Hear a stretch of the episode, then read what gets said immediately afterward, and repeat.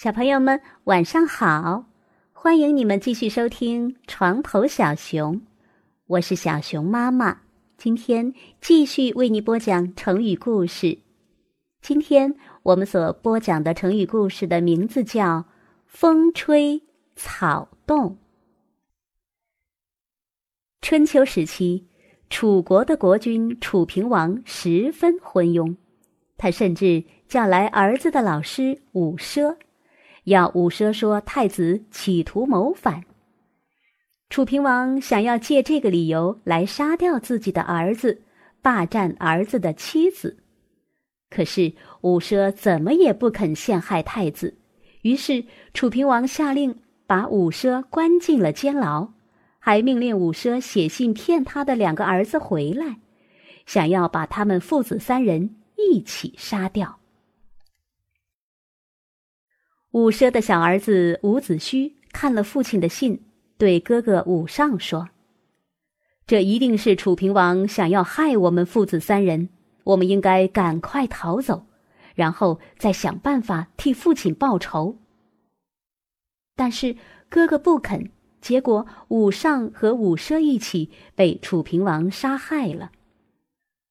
楚平王还要斩草除根，下令四处捉拿伍子胥。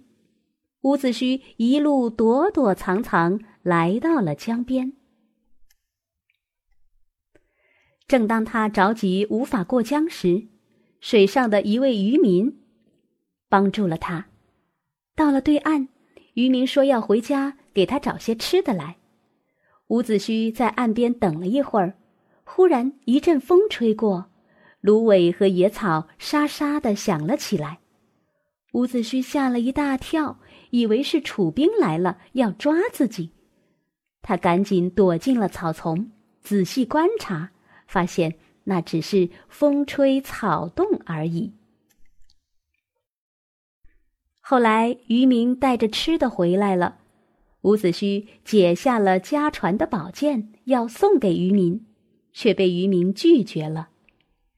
伍子胥走了几步，又回头对渔民说。要是有追兵过来，可千万不要告诉他们我的行踪啊！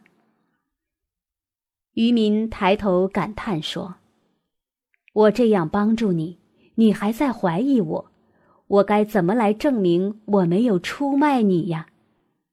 于是渔民转身跳入江中，以死来解除伍子胥的疑惑。